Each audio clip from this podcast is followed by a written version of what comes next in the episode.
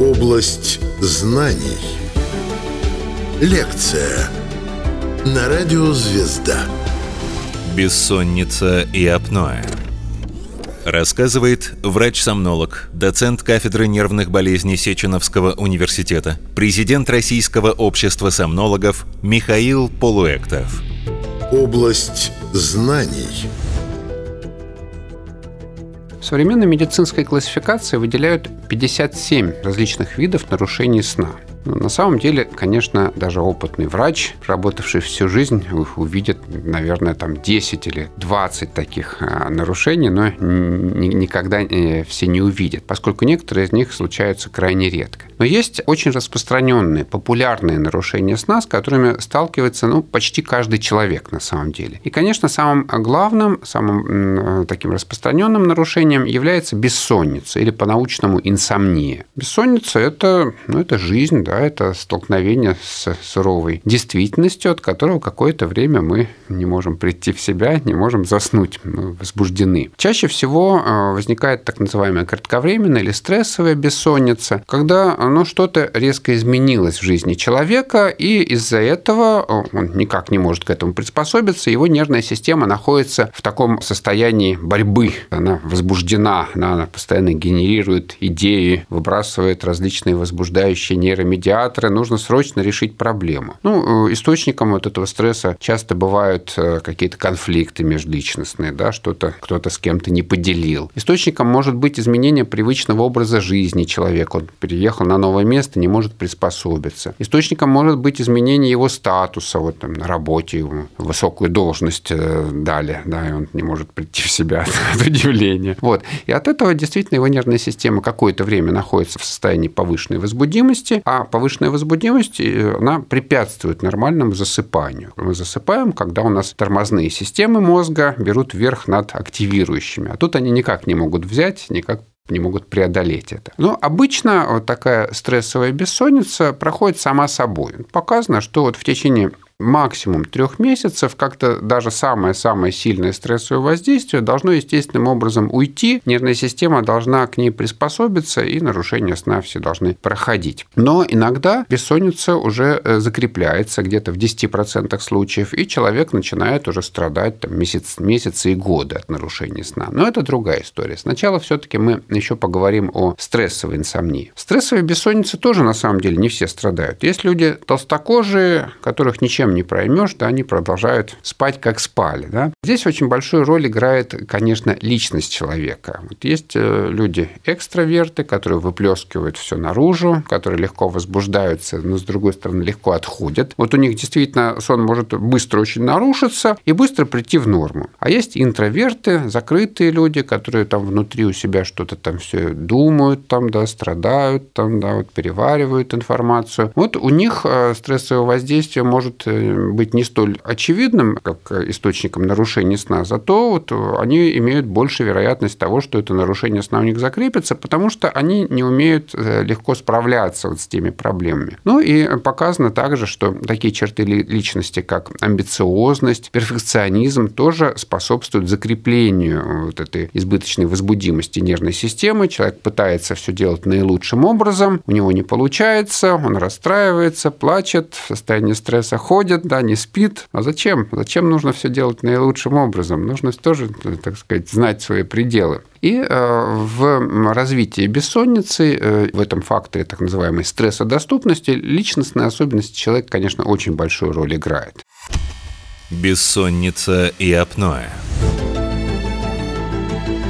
Область знаний – но э, в последнее время установлено, что кроме психологии работает еще и все-таки э, биология. Показано, что люди, которые чаще имеют нарушение сна, они изначально рождаются уже с избыточной активностью определенных мозговых центров, которые мешают сну. В норме вот, вероятность засыпания, как я уже говорил, она зависит от вот этого равновесия, которое постоянно поддерживается между центрами возбуждения и торможения. Днем, когда на улице светло, когда нам нужно работать, чаще всего центр центры возбуждения а, берут вверх, и мы не спим, а ночью уже, э, так сказать, центры сна берут вверх, поскольку в это время э, уже нет такого стимула нам активничать. У нас э, начинает вырабатываться еще вещества, которые способствуют засыпанию. Это гормон мелатонин, это вещество ночи, не вещество сна, а вещество ночи. Оно нам показывает, что сейчас ночь, что нужно расслабляться. Если вот это соотношение возбуждения и торможения нарушается на фоне стресса, вот оно, так сказать, чаще приводит к развитию бессонницы на фоне каких-то событий. А если человек еще родился вот с этой предрасположенностью к повышенной возбудимости, вот у него вот определенные центры мозговые, стволовые слишком активно работают, то вероятность этого там удваивается, утраивается. Вот так сейчас ученые видят причины и механизмы развития острой бессонницы на фоне стресса. Но еще раз подчеркну, что острая бессонница обычно проходит в 90% случаев, а в 10% случаев она а, закрепляется. И вот мы, врачи, специалисты по сну, ну, почти никогда не видим людей с острой бессонницей, потому что человек не успеет дойти до врача, не может, ну, не то, что в очереди высидеть или дождаться записи, а просто пока он соберется, пока подумает, может, само пройдет, может, не пройдет, оно само и проходит. Но вот у 10% оно само не проходит, и они начинают страдать по-настоящему этой бессонницы. И здесь уже включается такой интересный психологический фактор порочного круга, когда человек боится, что он не уснет, от этого он беспокоится еще больше, от этого он действительно не засыпает, потому что его нервная система э, становится еще более активной, и э, он сам себя приводит вот в это состояние такой заученной бессонницы. Есть такой термин интересный, он сам себя учит не спать. То есть это такой очень психологически мощный фактор. Потом еще к этому присоединяется еще один дополнительный фактор, который называется павловским рефлексом. Собственно говоря, он изначально был назван открыт Иваном Петровичем Павловым на, на собаках, да, когда блокировалось там пищеварение у них при помощи дополнительных э, стимулов. А в отношении сна как это работает? Тут если человек одну ночь плохо поспал, другую ночь, третью ночь плохо поспал, и он четвертую ночь заходит в спальное свое место, думает, вот опять, опять я не буду спать. И у него автоматически уже срабатывает вот это вот возбуждение, когда он не спал, когда он мучился, и он еще хуже себе делает в плане вероятности засыпания. Срабатывает еще вот этот рефлекс павловского кондиционирования. Итак, хроническая бессонница – это уже такой длительный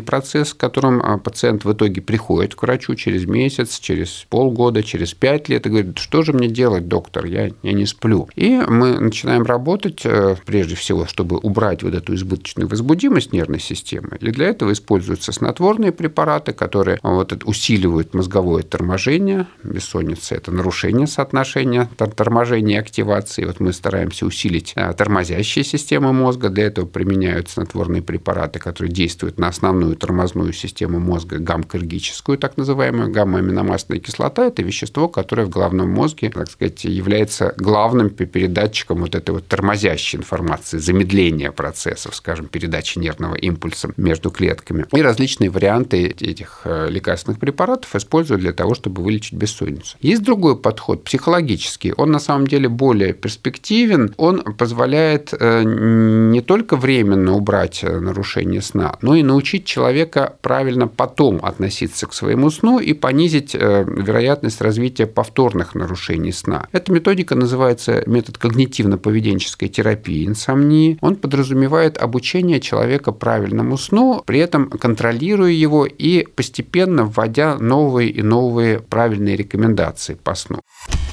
Бессонница и апноэ. Область знаний.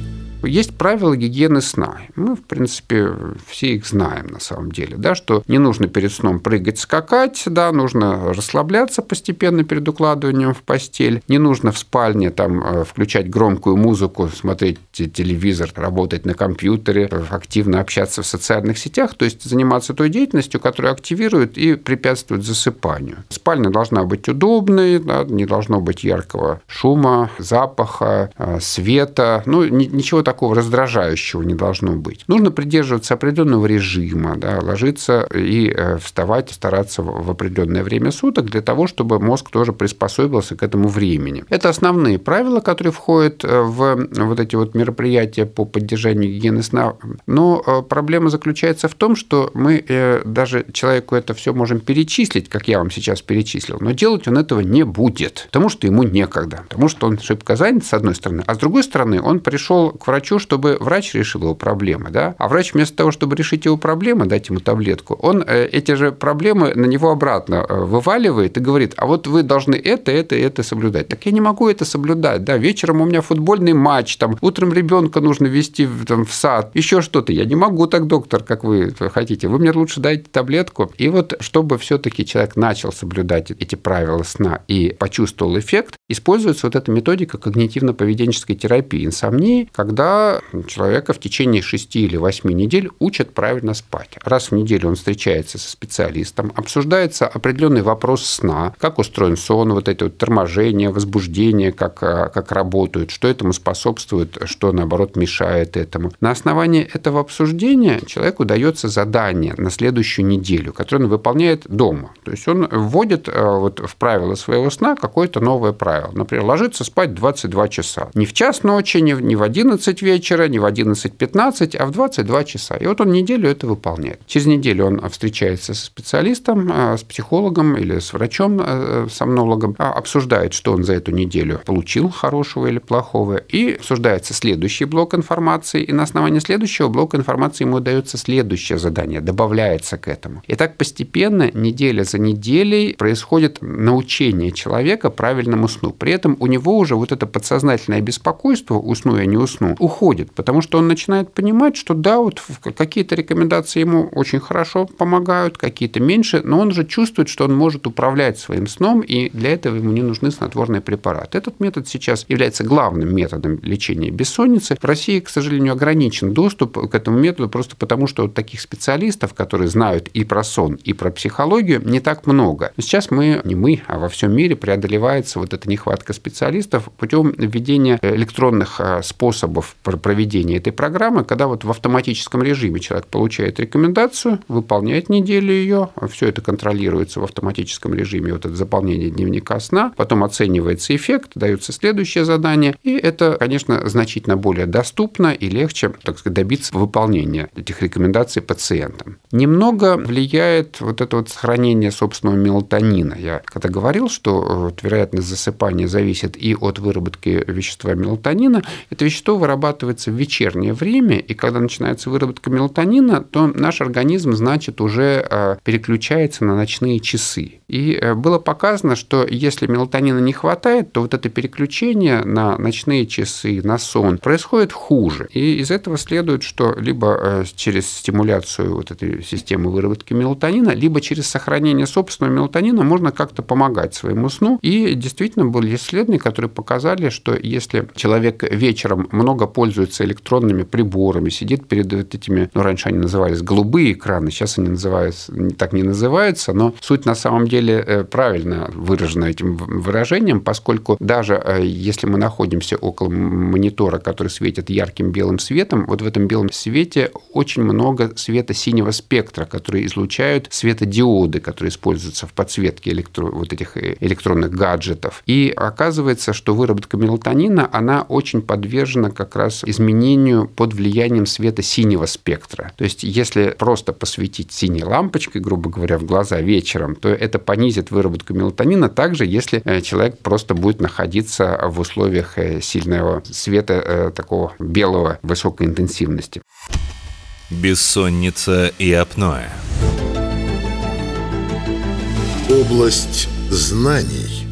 Итак, защита мелатонина тоже играет роль, поэтому сейчас многие приложения компьютерные предлагают изменить, например, свечение экрана в более такие желтые э, тона для того, чтобы как раз меньше было вот этого влияния на выработку мелатонина. Тоже очень часто встречается расстройство, которое называется синдром обструктивного апноэ сна непонятное название. Что это такое? Ну, это то, что сопутствует храпу. Показано, что в общей популяции э, храпит где-то 10% женщин и 20% мужчин. Но сам по себе храп не опасен. А храп возникает тогда, когда во время вдоха а, некоторые структуры глотки, э, прежде всего язычок, язычок – это такой отросток а, мягкого неба, который э, нависает над корнем языка, и вот этот поток воздуха, если он очень быстро заходит в дыхательное горло горло во время вдоха, он может колебать вот этот язычок и вызывать вот этот вот такой ракочущий звук храпа. То есть наличие храпа говорит о том, что дыхательные пути узкие, и воздух по ним